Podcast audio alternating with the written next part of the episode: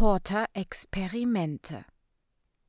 Was nützte es dem Menschen, wenn er die ganze Welt gewönne und nehme doch Schaden an seiner Seele? Matthäus 16, 26. Mark, dem hochintelligenten und frisch gebackenen Doktor der theoretischen Physik, war langweilig, da ihn Professor Quay seit einigen Minuten ignorierte. Ähm, kann ich Ihnen nicht irgendwie helfen? fragte er höflich. Es klang etwas Entschuldigendes in seiner Stimme mit. Fahren Sie die Hauptreaktoren neu hoch, grummelte Professor Cray in sich hinein. Mark atmete erleichtert durch und ging zum Kontrollpult. Wenigstens spricht er wieder mit mir, dachte er bei sich. Professor Cray war sehr ungehalten darüber gewesen, als ihn Mark vor einigen Stunden gefragt hatte, welchen praktischen Nutzen ihre Teleporter-Experimente hätten. Die Teleporter-Technik war schon seit über 300 Jahren bekannt, doch niemand setzte sie ein, weil es einfach absolut unwirtschaftlich war. Um etwas zu teleportieren, musste man die Struktur des zu transportierenden Objektes in seine elementaren Teilchen auflösen und von diesen einen negativen Satz, also Antielementarteilchen, erzeugen. Dadurch wird die originale Teilchenstruktur zerstört. Dann musste man die Antielementarteilchen in ihrer komplexen Struktur speichern und als Information zum Zielort transportieren. Dort wurde aus der Antielementarteilchenstruktur wieder die positive Teilchenstruktur zusammengesetzt. Das war Wissenschaftlern schon im 20. Jahrhundert mit einfachen Photonen gelungen. Einzelne Elementarteilchen zu teleportieren war einfach, aber für komplexere Strukturen war die dazu nötige Rechen- und Speicherkapazität einfach gigantisch. Von dem Energieverbrauch gar nicht zu sprechen. Mit der Energie, die man brauchte, um eine einzige Orange zehn Meter weit zu teleportieren, könnte man alle Orangen der Erde zum Entsaften auf den Planeten Pluto und danach wieder zurück zur Erde fliegen. Für seine Experimente hatte der Professor einen kleinen Mond gekauft die ehemals wahrscheinlich eine Militärbasis war. Denn wer außer dem Militär hätte solche leistungsstarken Antimateriegeneratoren gebrauchen können? Mark und der Professor waren allein auf dem kleinen Mond, zusammen mit gut 200 Robotern, welche die Anlage warteten, und vier Supercomputern, welche die Rechenleistung für die beiden Teleporterkammern lieferten.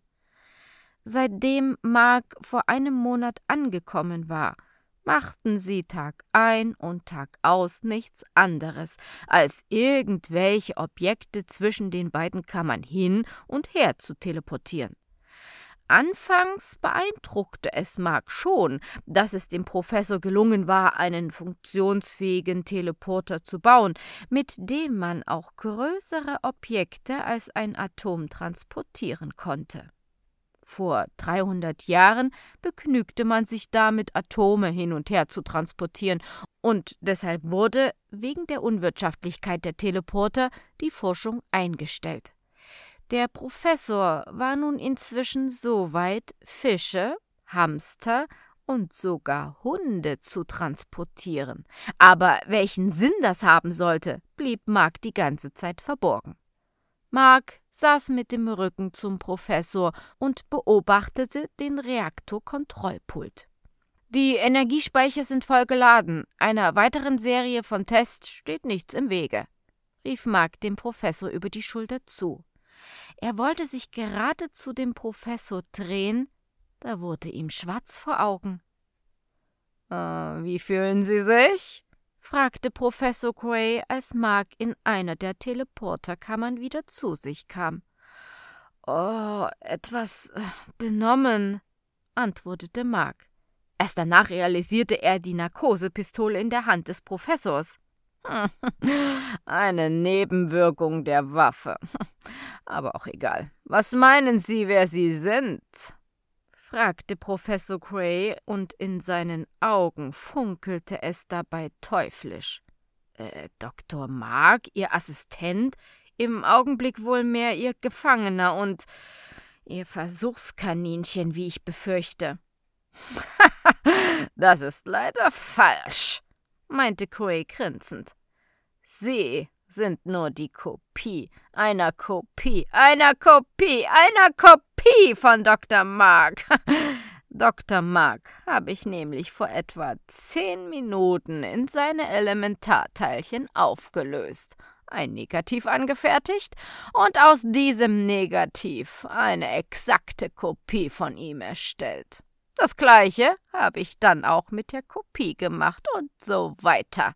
Wie bei den vorhergegangenen Experimenten war die Kopie immer fehlerfrei und vom Original nicht zu unterscheiden.